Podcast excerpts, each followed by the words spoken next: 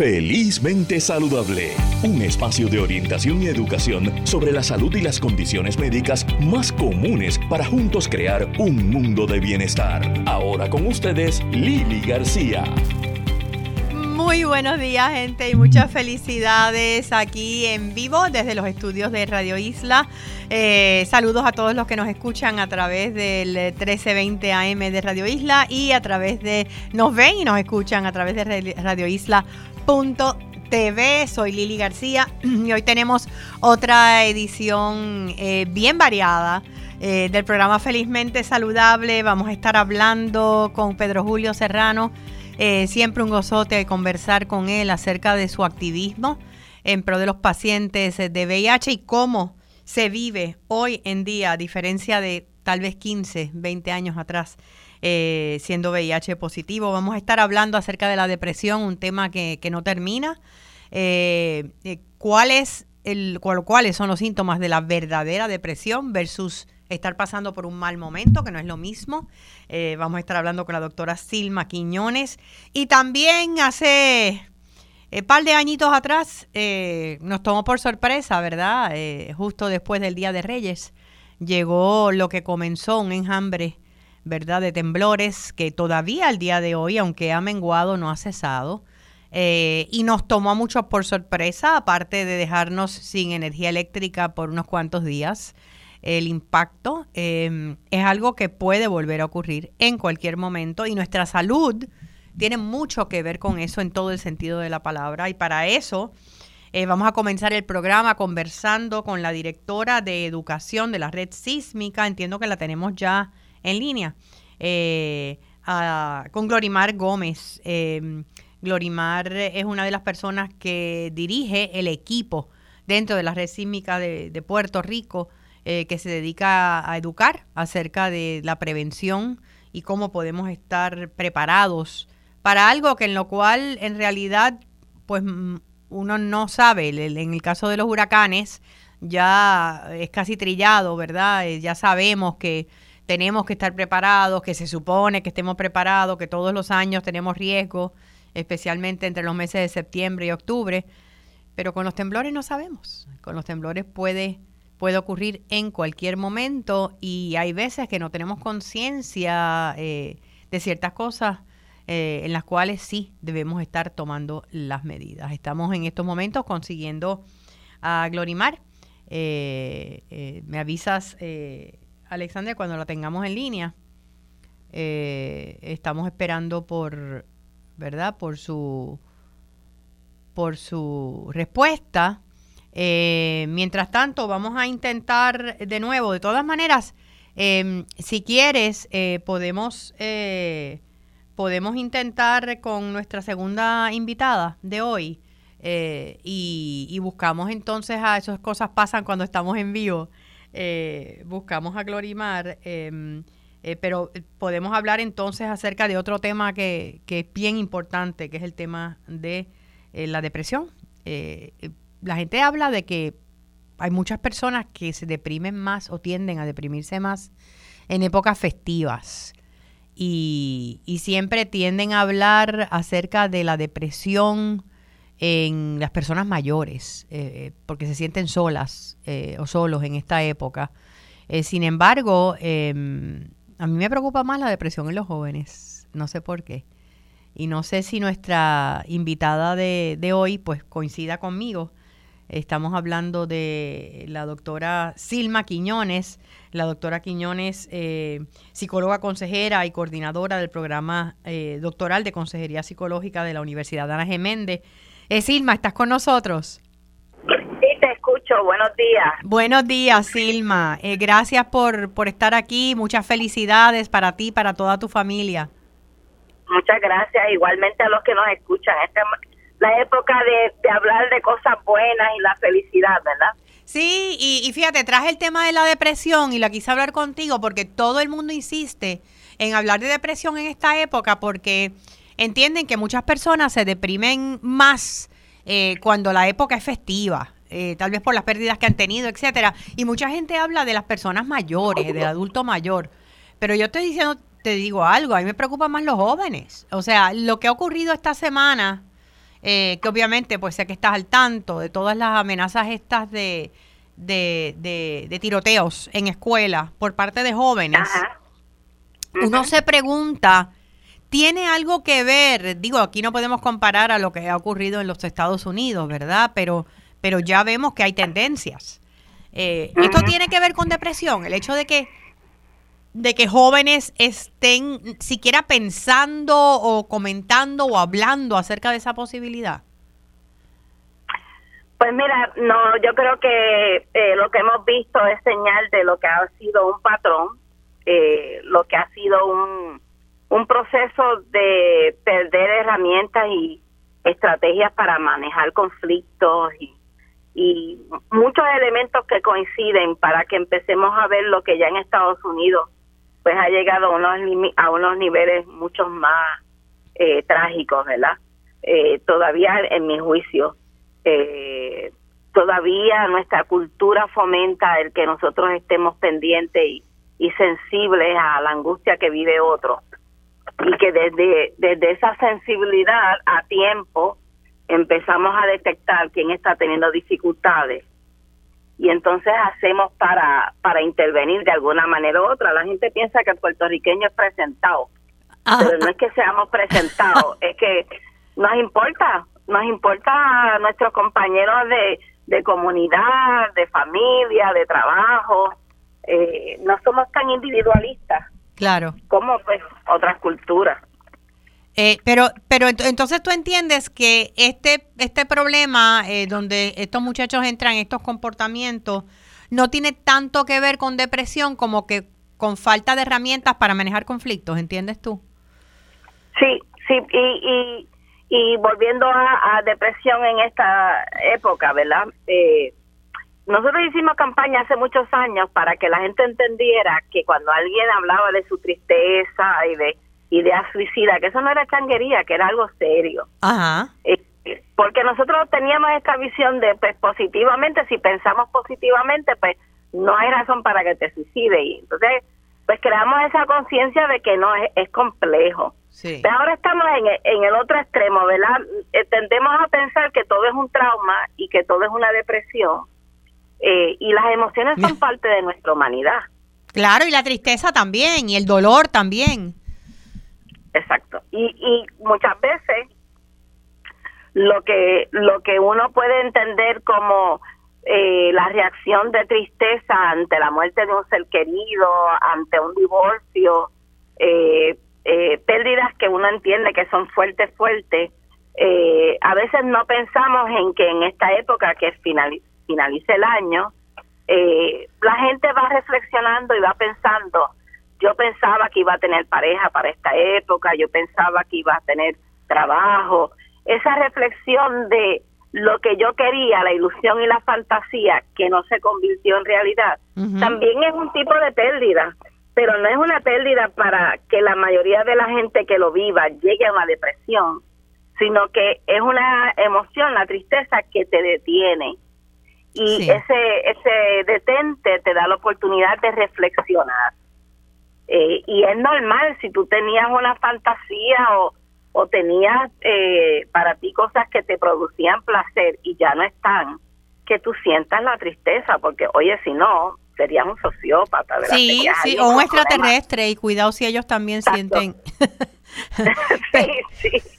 Pero, o sea, lo que me quieres decir eh, y, y, lo que lo que escucho es es que tiene mucho que ver esa tristeza con las expectativas las expectativas que uno tenía de la vida en el área que sea y lo, y lo que termina siendo la realidad. Y el, y el cruzar esa brecha puede causarnos tristeza, puede causarnos dolor. Sí, y puede, puede también, ¿verdad? La tristeza, eh, las emociones tienen una función, eh, tienen, eh, aportan a nuestras vidas, ¿verdad? La tristeza la gente le huye como, pues, como Sí, como el diablo a la cruz. ajá. exactamente como el diablo a la cruz. La tristeza, la función de la tristeza, según eh, muchos teóricos, es que te detengas a valorar lo que tienes y lo que quieres tener. Y entonces en esa valoración hagas ajustes realistas, si te estás eh, ilusionando y estás entrando en una fantasía que no es real, bájale, llega a la realidad, claro. trázate unas metas más razonables, porque porque cuando uno no logra metas, uno empieza a cuestionar la vida, mi inteligencia, mi capacidad, y entonces muchas veces no eres tú en términos de tu capacidad, es que te fuiste por un, un deseo, una fantasía a un nivel que es irrealista, pues uno aprende a hacer ese ajuste de tal manera que cuando me trazo la meta es más probable lograrla. Claro. Y, y, y lleva mucho tiempo donde lo que se escucha es piensa en grande, eres una estrella, eh, si lo piensas lo vas a poder hacer. Pues sí, hay un nivel de motivación y de autoestima que es importante, ¿verdad? Porque si del saque piensas que no vas a poder, pues ni lo intenta. Seguro. Pero, pero, ajá, pero tampoco lo lleves a un nivel que quieras mucho haciendo poco. Eh, quieras lograr unas metas sin saber qué implica el logro de esa meta. Y vuelvo nuevamente, y perdona que te interrumpa, a, a entrar en que pienso yo, digo, yo no sé eh, si es lo que yo he visto o lo que yo estoy interpretando, que en la medida que nosotros tenemos más edad y más experiencia, se nos hace más fácil bregar con esas expectativas y los jóvenes tienden a deprimirse más. Tú que trabajas eh, directamente en la universidad con estudiantes todo el tiempo, eh, o sea, eh, las ideas, y más ahora, donde vemos la fama y el dinero que le llega fácil a tantas personas, eh, estos supuestos influencers que le llaman ahora, ¿verdad? Eh, que esa fue la, la, columna que escribí esta semana, influencer de qué. pero se entienden que esa es la regla de la vida y que debería ser todo bien fácil y bien rápido. Y es natural que te deprimas más si piensas que es así. Sí, porque no es así, ¿verdad? es una idea mágica eh, y se supone que uno de chiquito empieza a pues entender que la magia no es lo que yo pensaba, eh, que la realidad es, otra cosa. Eh, pero mucho de, de lo que es esa tristeza o que se interpreta como tristeza es frustración. yo quiero que sea de esta manera y me enfoco y si yo insisto va a ser de esta manera y la vida no es así la vida es así de vez en cuando y uno lo celebra en grande, se me dio o lo logré, pero no es así. Entonces muchas veces cuando te escuchas la, la historia de vida de gente con mucho éxito, el éxito les llega después de muchos fracasos, muchos intentos que no dan el fruto que ellos esperaban. ¿verdad? Eh, yo siempre pienso en el en el cuento de la historia del post-it, que son los papelitos con pega que, que la gente usa para pues anotar cosas que necesitan recordarlo, anotar algo eh, brevemente. Sí. Y ese y ese producto fue resultado de muchos intentos fallidos de lograr una pega al estilo de las que te dicen que lo pegas y nunca se va a despegar. Sí, sí, sí, del eh, tipo Clay Glue. exacto, exactamente. Pues pues eh, en el intento descubrieron que mira, hay una pega que pues lo pego y lo puedo quitar, lo vuelvo y lo pego eh, y, y le ha dejado un montón de dinero, pero si se hubiera quitado, no hubiéramos tenido de esa persona, quizás de otro. Pero no, y que, que, si mal no recuerdo la historia, eh, entiendo que es una maestra eh, la que lo hizo también, ella buscando alternativas. Así que pues, uno nunca pues, sabe de dónde pueden venir las ideas. Exactamente, y, y por otro lado, el asunto de manejar la frustración. Ajá eh, y, es el asunto de que no es como yo quisiera, cuando yo quiero y como yo quiero, ¿verdad? Eh, muchas veces la frustración lleva o a la agresividad o a la tristeza, ¿verdad? Eh, y la, la tristeza está más ligada a un sentimiento de autoestima baja, de que de que me fallé o fallé o el mundo me falló, mis papás me fallaron, eh, Dios me fallé, eh, que la vida me falló, sí, sí, sí, este sentido de, de víctima, ¿no? De victimización. Exacto. Y el coraje es mucho de el miedo de que me vuelva a pasar y yo tengo que eliminar a la persona o a la situación que me llevó a vivir este fracaso, ¿verdad? En vez de no salió como tú quisieras, no quisieras tener una Navidad sin pareja, sin la persona que tú eh, has tenido como ser querido. Esa, esa, esa campaña de en la mesa de, de Navidad va a faltar alguien porque murió por COVID, alguien porque pues perdió la vida en la carretera, porque lo asaltaron. Por lo que sea. Exactamente. Eh, no hubiera querido que eso pasara, pues es este asunto de, pues sí, la vida trae golpes y esos golpes que causan heridas que crean cicatrices, que quiere decir que de la misma manera que llegó eh, de manera abrupta, súbita, no va a desaparecer ese dolor. No. Eso es un proceso paulatino, con calma. Primeras eh, encuentros de familias, actividades, lo vas a sentir de una manera más aguda. No, y el duelo es bien personal. Cada persona lo va a, lo va, es distinto, aún en miembros de la misma familia.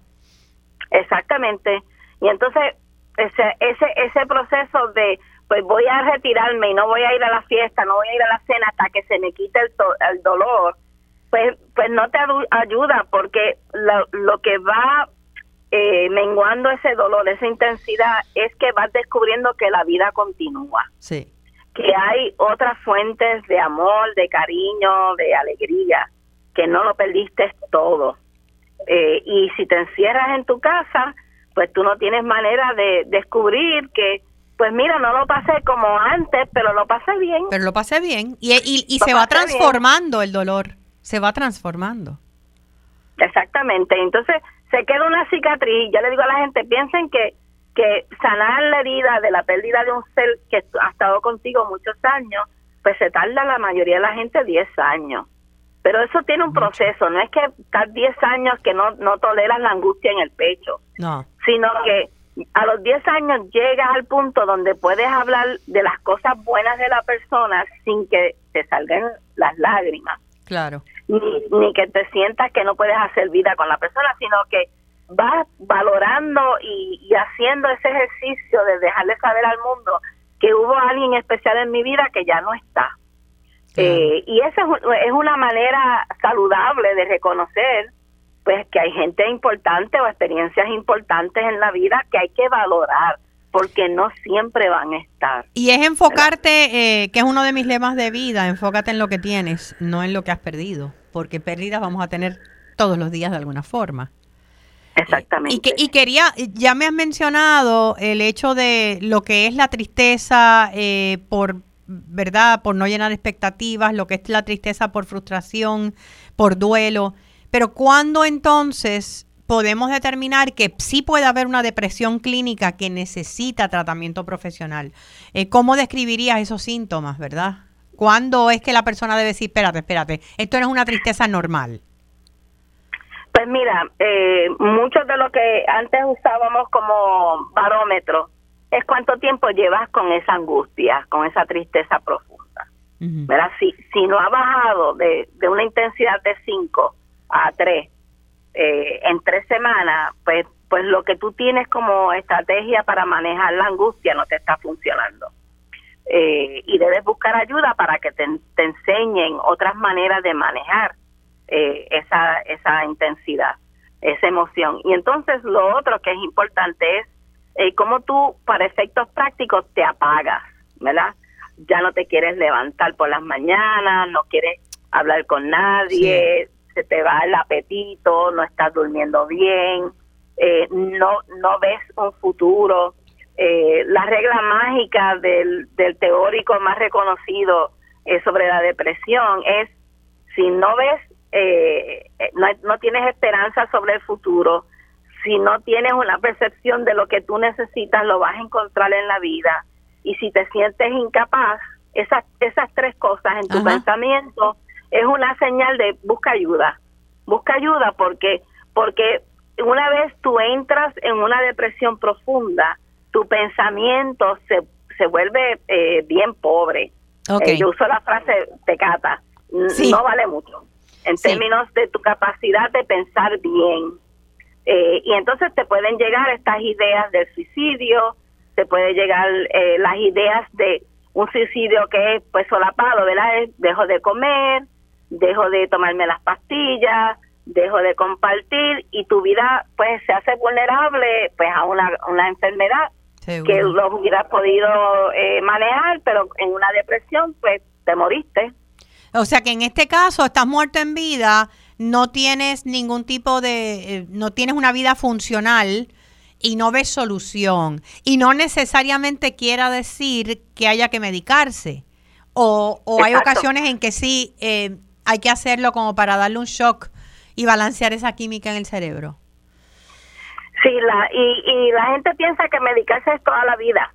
Eh, los medicamentos antidepresivos, cuando son, cuando la persona ha alimentado, ha dejado que esa depresión pues cobre más profundidad, seis meses, eh, no es toda la vida. Eh, la fórmula mágica es depresión, eh, medicamento combinado con psicoterapia. Con psicoterapia, claro. el medicamento lo que hace es que te eleva los, los químicos en el cerebro asociados a sentirte bien. Ok. Entonces, eso te ayuda a poder pensar más claramente. Y te ayuda también a tener la energía y el ánimo para volver a hacer una vida, que es de donde nosotros pues, eh, pues recibimos la, la, la, sensación de placer, la contentura, el yo puedo hacer, ¿verdad?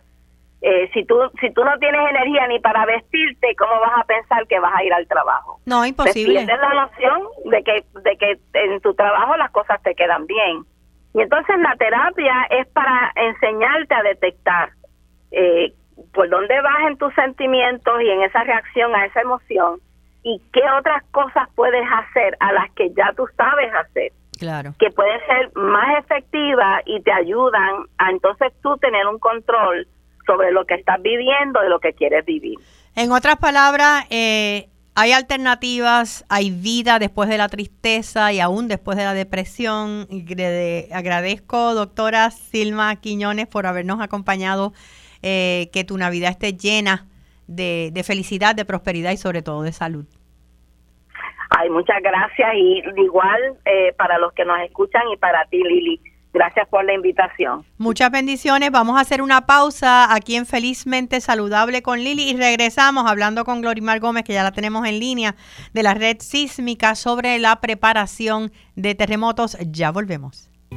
De regreso a Felizmente Saludable y les recuerdo que aquellas personas que quieran trabajar, estábamos hablando ahora con la doctora Silma Quiñones acerca de, conectarnos con la paz, de, recuperar el balance, ¿verdad? Ante pérdidas, eh, que tengo mi aplicación para celulares, Respira con Lili.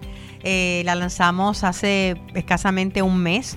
Esta es una aplicación que puedes bajar a tu celular, ya sea eh, Android o sea iPhone, donde puedes acceder a meditaciones cortas dirigidas por mí. Con diferentes propósitos para encontrar el balance, para ayudarte a dormir, aprender lo que es mindfulness, aprender lo que es respiración abdominal o respiración para calmarnos.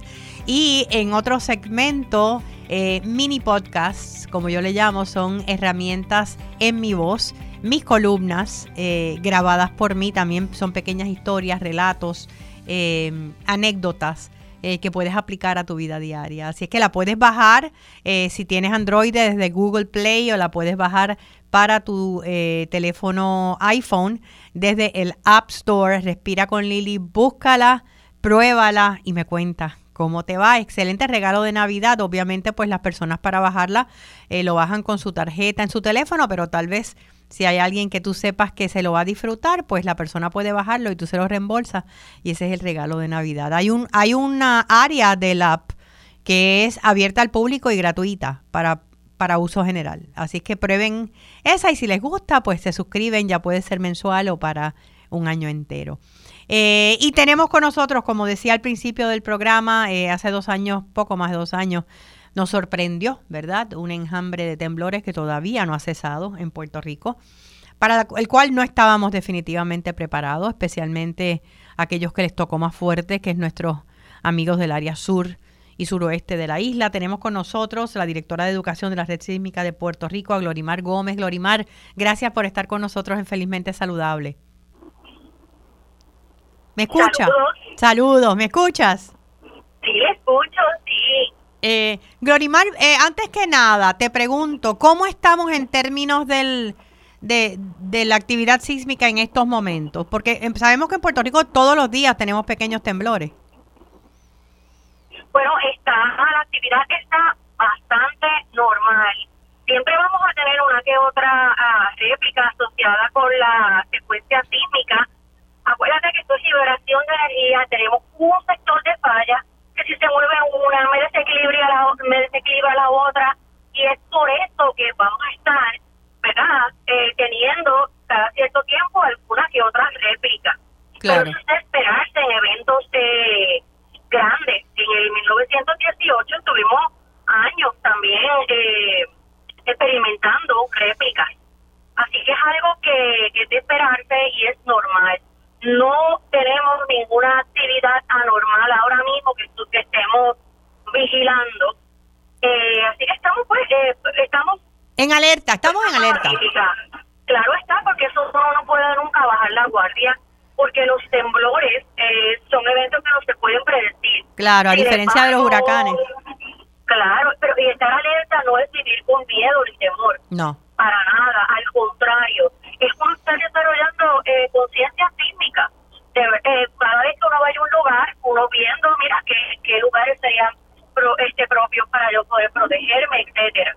Eh, porque es que son cosas que no podemos evitar.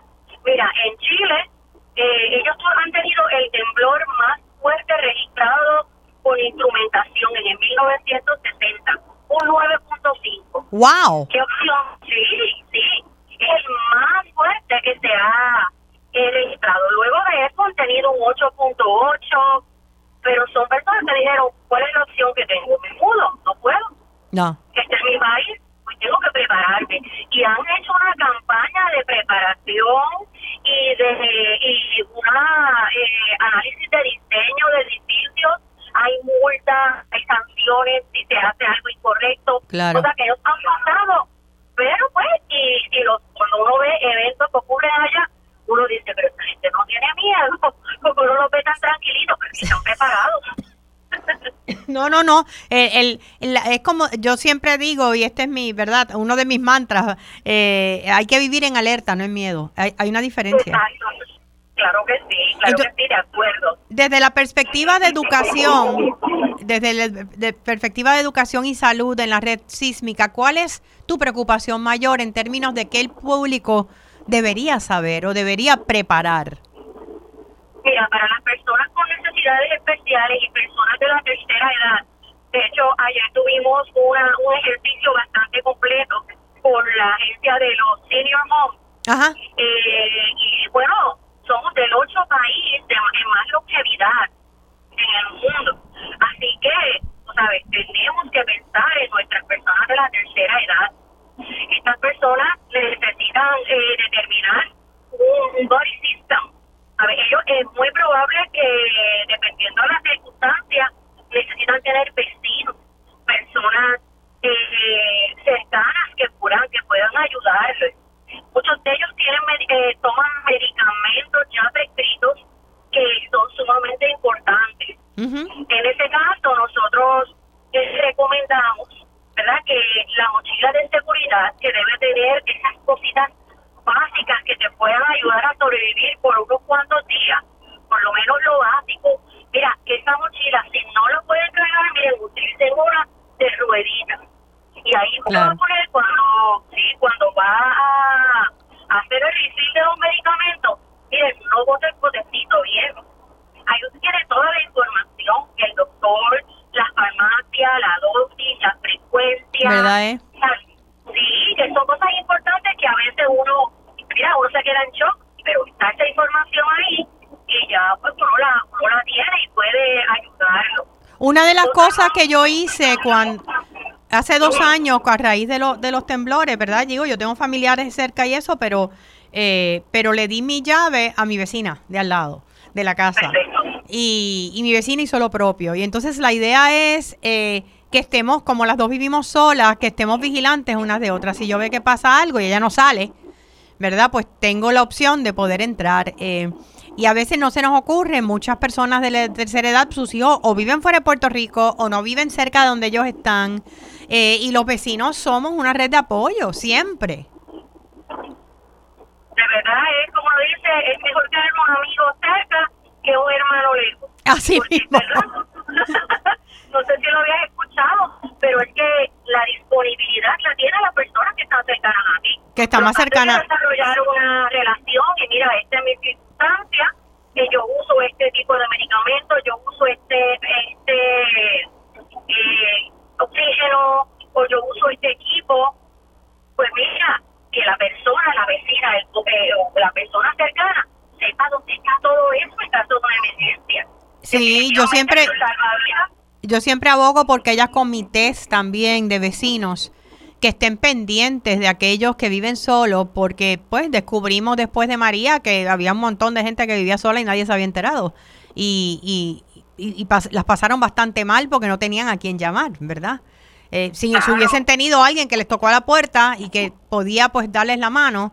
Y, y sabes qué, Glorimar, los medicamentos es otra cosa que, que es preocupante. Hay personas que, que piden sus medicamentos o los van a buscar cuando se les están terminando. Exacto. Siempre no sería ideal tener, tener medicamentos por lo menos dos o tres semanas antes. Pues mira, claro, y de hecho yo creo que hay muchas farmacias que te dan este, el supply para 90 días. O sea que siempre vas a poder ir adelantado y tener eh, pues, medicamentos disponibles. Por lo menos yo lo he visto en muchas ocasiones que te dicen, te puedo dar 90, te puedo dar para tres meses. Pues mira, chévere, entonces vas a tener una capacidad bastante grande para poder manejar eh, situaciones, ¿verdad?, de, de esa índole. Eh, igualmente, una cosa que les recomendamos, la mayoría de los teléfonos inteligentes, Ajá. que aunque no empezamos a bregar mucho con ellos, que aunque tengan una contraseña, hay un área que se llama eh, ICE. ICE es ese espacio de, del teléfono que aunque tengas contraseña, cualquier persona puede tener acceso. Y ahí tú pones tu tipo de sangre, alergia, eh, condiciones, Condiciones, medicamentos que tomas, me imagino. sí, pues, los números de las personas a quien deberían llamar.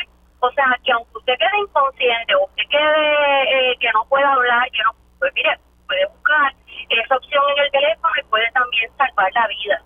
Y ha ocurrido, eh, de hecho, en países, en otras personas que viajan a otros países y ocurren accidentes, eso les ha permitido, pues, eh, tratar a la persona ¿Dónde, ¿Dónde nosotros podemos conseguir eh, información sobre todos estos temas eh, y, e inclusive eh, charlas? Entiendo que ustedes ofrecen, ¿verdad? A grupos, organizaciones. Sí, sí, mira, nosotros en la red sísmica tenemos recursos que de forma obviamente eh, coordinada vamos a los lugares, nos llaman o llenan la solicitud en nuestra página de internet, identificamos un recurso y entonces hacemos el arreglo para visitar las instalaciones, eh, darles, podemos hacer algunas observaciones en los alrededores, lo que llamamos un, un- visual eh, Sí, sí, sí. entonces, Un asesoramiento eh, visual. Exacto, que son cositas, ¿verdad? Básicas, uno puede, medidas que puede tomar. No nos metemos en lo que es la estructura, porque no tenemos ese peritaje, pero sí le puedo decir, mire este armario, esto debe sacarlo de aquí, mueva la cama para acá, porque tiene espejos. O sea, ese tipo de cosas las podemos ayudar. ¿Y es en toda la isla? ¿Pueden hacerlo a través de toda la isla? lo- tenemos pocos recursos, pero nosotros vamos a todos lados. Qué bueno. ¿Dónde A pueden llamar? ¿Cuál es. ¿Cuál es la página web? Mira, la página web es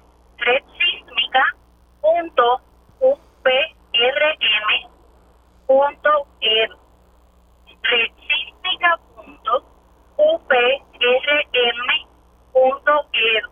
Ok, red sísmica, red sísmica, eh, punto UPRM. UPRM, eh, de UPR Mayagüez, eh, Correcto. Punto edu. punto edu. Eh, y hay un teléfono. Claro que sí, por favor comuníquese con nosotros al 787-833-3676.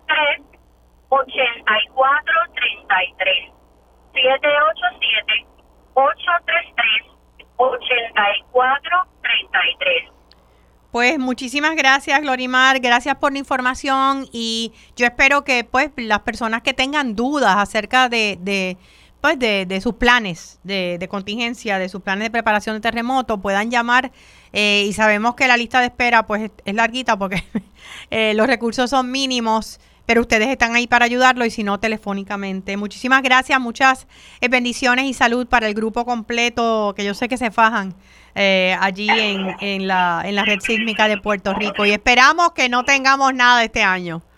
Claro que sí, muchas gracias a todos y a los que tengan muchas bendiciones. Muchas gracias.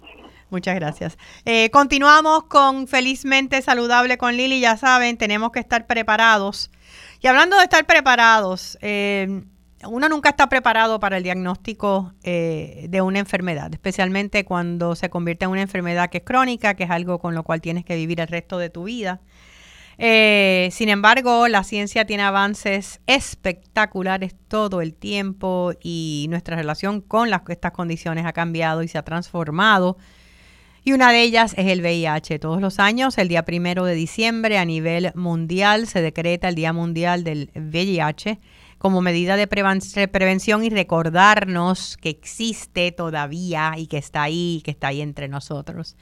Y tengo conmigo hoy, para mí es un gozote poder conversar con uno de los activistas que más ha hecho por esta causa en Puerto Rico. Yo estoy hablando de Pedro Julio Serrano. Pedro Julio, muy buenos días de audiencia. Hello, bueno, buenos días. ¿Está bien? ¿Me escucha? Sí, ahora sí te escucho. Buenos días, Lili, y buenos días a toda tu radio audiencia. Buenos días. Eh, cuando hablamos de esto, me escuchas hablar acerca de cómo ha cambiado eh, lo que es nuestra relación con el VIH. Eh, ¿Qué te viene a la mente? Bueno, yo yo eh, yo recibí mis resultados en el 1994, hace más de 28 años atrás. 28 años, muchacho. 28 años viviendo con VIH y en aquel entonces era una sentencia de muerte. Yo recuerdo que primero cuando se lo dije a mi mamá el llanto fue desgarrador porque ella pensaba que iba a perder a mi hijo eh, y yo pues eh, en esos días había salido la, la película Filadelfia que en aquel entonces pues fue muy famosa y ganó Oscars, ¿no? A, Tom Hanks y demás. Sí, y, te, y te jamaqueaba, te, te, jamaqueaba la vida esa película en términos de lo que es el VIH. Claro, porque en aquel entonces tú veías a, una persona morir de SIDA, ¿no? Y entonces tú veías todas las etapas de cómo iba, eh, ¿verdad?, progresando la condición y, cómo se mejoraba. Y yo decía, eso es lo que me va a tocar. Entonces, lo que hice fue, en vez de echarme a llorar y de, ¿verdad?, de, de deprimirme, lo que dije fue, bueno, si lo que me queda de vida es poco, pues tengo entonces que hacer que mi vida cuente para algo. Y pues entonces decidí dedicarme, ¿no? A contar mi historia y a empezar en el activismo y pues de ahí en adelante pues ya Puerto Rico sabe el resto de la historia. ¿Cómo, cómo ha sido o qué ha sido lo más difícil en este proceso? Yo creo que el estigma, el estigma de que esto es algo de que uno se busca, de que como tiene, es algo que se contagia, ¿verdad? Uno de los métodos de contagio es el sexo eh, pues ciertamente eso pone una carga, eh, ¿verdad?, encima de las personas que vivimos con VIH, de que es algo que, que pudimos haber evitado o que, ¿verdad?, era algo que, que pues por nuestras prácticas pues adquirimos y esto le puede pasar a cualquiera, en cualquier situación, ¿no? Entonces, yo creo que ese estigma de estar tachando o marcando a la gente, eh, ¿no? Además del miedo que había al principio de que la gente no podía ni tan siquiera comer del mismo plato, tomar del mismo vaso, y cómo eso iba cambiando, pero todavía persiste, ¿no? Eh, de alguna manera, así que yo creo que eso, lo más difícil ha sido el estigma, eh, ¿no? Y, y pues yo creo que, que, que también el, el miedo de la gente, y, como tú has dicho, hemos avanzado tanto, eh, que ya, ya no hay por qué tener miedo. Lo que sí tenemos ante nosotros la posibilidad de acabar con el VIH ahora mismo sin tener una vacuna, podemos acabar con el VIH y a veces, y yo creo que la gente todavía no sabe que eso es posible. ¿Cómo es posible? Eh, pues mira, eh, una persona como yo, que está en tratamiento, que está indetectable al VIH, eso quiere decir que mis medicinas han logrado que el virus baje a una, a una cantidad tan mínima que yo no puedo transmitir el virus. Inclusive, y esto va a parecer un poco controversial para algunas personas, pero también es bueno para romper con el estigma, yo puedo tener relaciones sexuales con una persona sin condón y yo no puedo transmitir el VIH. Claro, hay que protegerse porque hay otras infecciones de transmisión sexual, ¿verdad? Que hay que tener, ¿verdad? Cuidado. Pero ya yo no puedo transmitir el virus. Ya una vez tú le quitas la carga a la persona que vive con VIH de que no puede transmitir el virus, la culpa se va. Eh, ese miedo de que tú puedas infectar a otra persona se va. Entonces tú puedes tener una libertad de amar y de vivir y de ser que realmente, pues, ¿verdad? Eh, no teníamos antes. Y la segunda manera de que podamos prevenir esto es que hay una pastilla diaria que se llama PrEP, que una persona puede tomar y evitas el VIH. Puedes prevenir el VIH con esa pastilla diaria que tú te tomas. Y no tan solo eso, sino que ahora hay tratamientos de VIH que tú te puedes poner una inyección mensual o trimestral y no tienes que tomarte la pastilla diaria y también hay una inyección trimestral o mensual que tú te puedes poner para prevenir el VIH. O sea que hemos avanzado tanto que si nosotros tenemos a todas las personas que son positivas en tratamiento, siendo indetectables, que no pueden transmitir el virus, claro. y aquellos, ¿verdad?, que quieran tomar las pastillas, tienen eh, la pastilla de PrEP, pues podemos erradicar el VIH en nuestro tiempo si realmente, ¿verdad?, eh, podemos educar sobre esto. Así que hay una posibilidad muy real de poder acabar con el VIH. Eh, ¿Desde qué plataforma estás educando tú ahora? ¿Con quién estás trabajando? Sí, mira, eh, nosotros, yo, yo obviamente a través de las redes sociales, a través de las conferencias y charlas que se dan en las escuelas y las universidades, y también trabajo con Waves Ahead, que es una organización que trabaja con el adulto mayor LGBT, con las personas que vivimos con VIH. Tenemos cuatro centros comunitarios a través de Puerto Rico. Hay uno en San Juan, otro en Maunabo, uno en Loíza y eh, en Cabo Rojo, que es donde yo estoy ahora mismo residiendo, ¿verdad? Acá en el pueblo de Boquerón. Eh, y a través de esa plataforma, pues estamos, ¿verdad? Educando y además de eso también trabajo muy de cerca con, la, con APIA, que es la Asociación de, de Personas Afectadas por el VIH, eh, que hace un trabajo encomiable, ¿no? De levantar la voz a favor de las personas que vivimos con VIH. Eh, eh, Pedro, voy a hacer una pausa, no te me vayas, porque quiero que continuemos hablando con qué está pasando con los jóvenes, que según estadísticas tal vez es el, la edad donde más alto se está contagiando en estos momentos y tal vez es porque no piensan que esto es una condición, ¿verdad?, eh, peligrosa. Eh, y también acerca de tu, tu nueva faceta como, como empresario. Así que eh, ya volvemos, regresamos acá en Felizmente Saludable en breve con Pedro Julio Serrano. Quédate con nosotros, oriéntate, edúcate y vive felizmente saludable. De regreso a Felizmente Saludable con Lili, conversando con Pedro Julio Serrano de cómo ha cambiado la vida eh, siendo VIH positiva y cómo pues eh, esto ha transformado el planeta, pero a la misma vez eh, tenemos que continuar con la prevención. y Pedro, no sé si, si yo estoy correcta, pero en un momento dado se hablaba que la población de mayor crecimiento de VIH positivo eran mujeres heterosexuales mayores que eran contagiadas por sus parejas que estaban teniendo relaciones fuera del, del matrimonio, fuera de su relación y ellas no lo sabían. Ahora se ha hablado de que los jóvenes, inclusive en, escuela superior, es otra población que, que está aumentando. ¿Dónde estamos en esa área? ¿Verdad? Eh, ciertamente ahora tenemos una complacencia, ¿no? Porque hay gente que ha visto, ¿verdad?, que los tratamientos contra el VIH son muy efectivos y que la gente vive saludable por muchos años. Como ya te dije, yo llevo más de 28 años viviendo con VIH eh, y, y, yo creo que, que eso ha también con la baja en, la, en las campañas de educación que antes eran mucho más. Eh, pues yo creo que, que eso ha bajado la guardia y hay gente que se cree invencible, que cree que no le puede pasar nada, ¿no?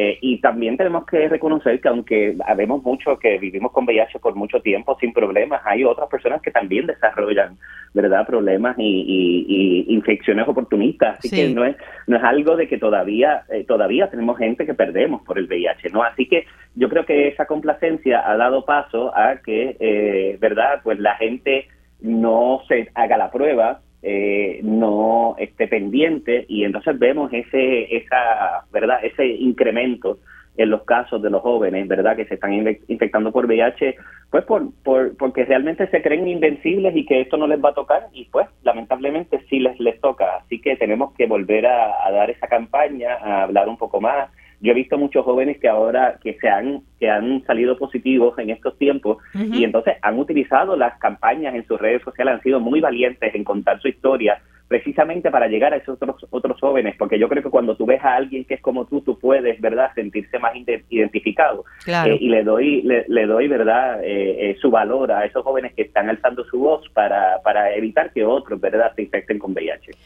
También sabemos que aparte de las relaciones sexuales, pues por supuesto el intercambio de jeringuillas, pues es otro de los elementos principales de, del contagio. Eh, ¿Dónde estamos en esa área? Eh, ha habido muchas organizaciones, ¿verdad?, eh, eh, que se han encargado de, de, llevar jeringuillas limpias a lugares que sabemos que son puntos donde pues, los adictos se, se, se inyectan, etcétera. ¿Ha habido mayor conciencia también en esa área? Pues, pues sí la hay, pero todavía en Puerto Rico la mayoría de las personas que viven con VIH son heterosexuales. hay un gran porcentaje, más del, del, del 30%, eh, casi el 40% eh, se han infectado a través del uso de, jeringuillas, ¿no? Eh, así que es algo que es preocupante todavía en Puerto Rico, ¿verdad? Ese uso eh, de, las jeringuillas que transmite el VIH, así que nosotros pues tenemos que seguir haciendo ese trabajo para para romper verdad con esos patrones para que la gente verdad pues pueda vivir saludable y no se infecte con VIH. Así que todavía hay camino por recorrer en esa área. Y también yo creo que una de las de las cosas que nosotros tenemos que destacar es que nosotros necesitamos, más allá de las organizaciones de base comunitaria, necesitamos un esfuerzo del gobierno, necesitamos un esfuerzo de la ciudadanía y ahora mismo agradezco este espacio que tú estás dando, un esfuerzo de los medios de comunicación para seguir llegando llevando la voz de que esto no se ha acabado, o sea, la epidemia todavía continúa, hemos pasado por el COVID, hemos pasado por otras cosas, pero el VIH sigue, ¿verdad? Nosotros hemos tenido a través de los años, de, los 40 años que lleva la, la, la pandemia, en Puerto Rico tenemos más de 40 mil personas eh, que eh, se han infectado con VIH y tenemos actualmente alrededor de 18 mil personas viviendo con VIH en Puerto Rico. Así que todavía es algo que es verdad preocupante y que tenemos que tener en cuenta porque se sigue infectando personas. Dentro de tu, de tu vida y tu propósito, ¿verdad? Eh, que es la causa del VIH, la educación, la prevención, eh, también te uniste a tu familia para un nuevo negocio. Cuéntame, ¿te nos fuiste para Cabo Rojo? Digo, no te culpo. bueno, el oeste de Puerto Rico es el paraíso de nuestra patria. Definitivamente. Siempre me ha fascinado. Eh, mi mamá falleció hace dos años. Sí. Eh, y nosotros éramos una somos una familia muy unida. Y mami siempre quiso que nosotros, los hermanos, tuviéramos un negocio. Porque ella, pues, fue empresaria, ¿verdad? En su momento. fue eh, y, verdad líder de los pequeños comerciantes en Puerto Rico y demás y entonces la recuerdo siempre con mucho cariño. Sí una mujer extraordinaria de verdad. Y pues se nos fue muy temprano pero pues su legado continúa en nosotros y entonces pues surgió esta oportunidad de adquirir un restaurante en el poblado de Boquerón que se llama Los Remos.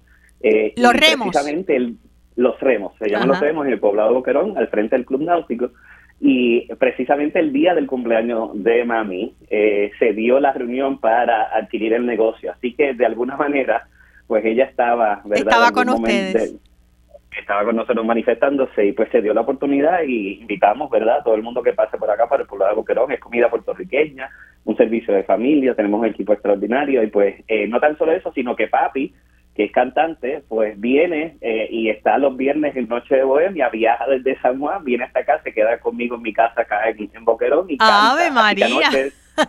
Tuvimos a papi cantando acá. o sea que, los viernes, eh, oye, el, el negocio del el negocio del, restaurante es un negocio bien sacrificado. Eh, ¿Se dividen las tareas entre los hermanos? Sí, sí, precisamente por eso lo hicimos en, en familia, precisamente para dividirnos este trabajo, porque cada uno de nosotros tiene sus propios, eh, ¿verdad?, empleos. Eh, mi hermano tiene dos empresas, porque tiene una academia de baile, más una campaña de una compañía de promociones. Mi otro hermano es eh, el gerente de las ligas menores de los Cardenales de San Luis.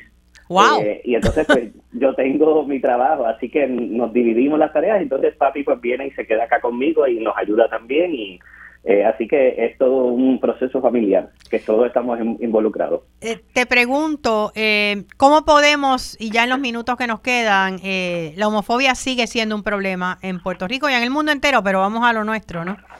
y para mí, ¿verdad? Todo lo que es fobia tiene que ver con desconocimiento. ¿Cómo podemos educar? Pues yo creo que, que mirando hacia nuestro lado, eh, cada persona tiene un, un, amigo, un familiar, un vecino, un compañero de trabajo que es de la comunidad LGBT.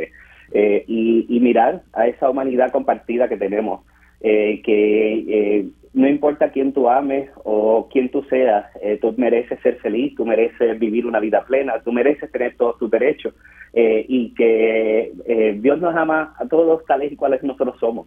Eh, que no hay manera, no hay razón por la cual tenemos que discriminar en contra de las personas, simple y sencillamente tenemos que la gente pueda vivir eh, y dejar vivir a los demás. Yo creo que es algo muy sencillo eh, tratar a los demás como tú quieres que te traten y, yo creo que, ¿verdad? a veces por esos prejuicios que nos indican, que no son nuestros, que nos tratan de arraigar, pues es realmente lo que tenemos que desaprender y entender que todos somos seres humanos y que merecemos el mismo respeto. Y y, tú no tienes tú no tienes ni tan siquiera que aceptar tú no tienes que estar de acuerdo. Tú lo único que tienes que hacer es respetar al otro ser humano. Eh, y yo creo que esa es la base. Cuando está el respeto cuando tú tienes una eh, humanidad compartida eh, y cuando tú vives en una convivencia verdad como vivimos en esta sociedad pues nosotros tenemos que respetar a los demás seres humanos y esa es la clave. Y yo creo que por ahí está eh, ¿verdad? La solución a todas estas fobias, eh, erradicar el, machismo, erradicar la homofobia, erradicar la xenofobia, erradicar el racismo, erradicar todo eso, la, la manera que lo podemos hacer es respetando a los seres humanos. Así es, ojalá sea el mensaje que nos llegue en esta Navidad. Tú, este, agraciadamente, pues has tenido el apoyo de tu familia, que eso ha sido determinante, eh, y has encontrado tu propósito, que eso también, eso, eso te cambia la vida completamente. Gracias, Pedro Julio. Éxito en el negocio. Ya trataré de pasar un viernes para ver si puedo escuchar a tu papá. Y, eh, muchas bendiciones y sobre todo mucha salud para ti y para tu familia. Igual para ti, muchos cariños. Gracias. Estábamos conversando con Pedro Julio Serrano, gente, todavía hay tanto que tenemos que aprender, tanto que tenemos que poner en práctica. Eh, ahora que estamos hablando del espíritu de la Navidad y de todo lo que eso conlleva, de este renacer, vamos a observarnos, eh, vamos a mirarnos interiormente y ver de qué pata cojeamos, porque todos tenemos, aunque no lo sepamos o aunque no nos demos cuenta, prejuicios en algún momento. Vamos a comenzar a transformarnos, vamos a comenzar a abrazar, amar. Como decía Pedro Julio, tú no tienes que aceptar, tú lo que tienes es que respetar. Y eso es lo más importante. Se nos acabó el tiempo por hoy. Gracias por su sintonía y nos comunicamos nuevamente el próximo sábado en otra edición de Felizmente Saludable con Lili. Recuerden que la felicidad es siempre una decisión personal.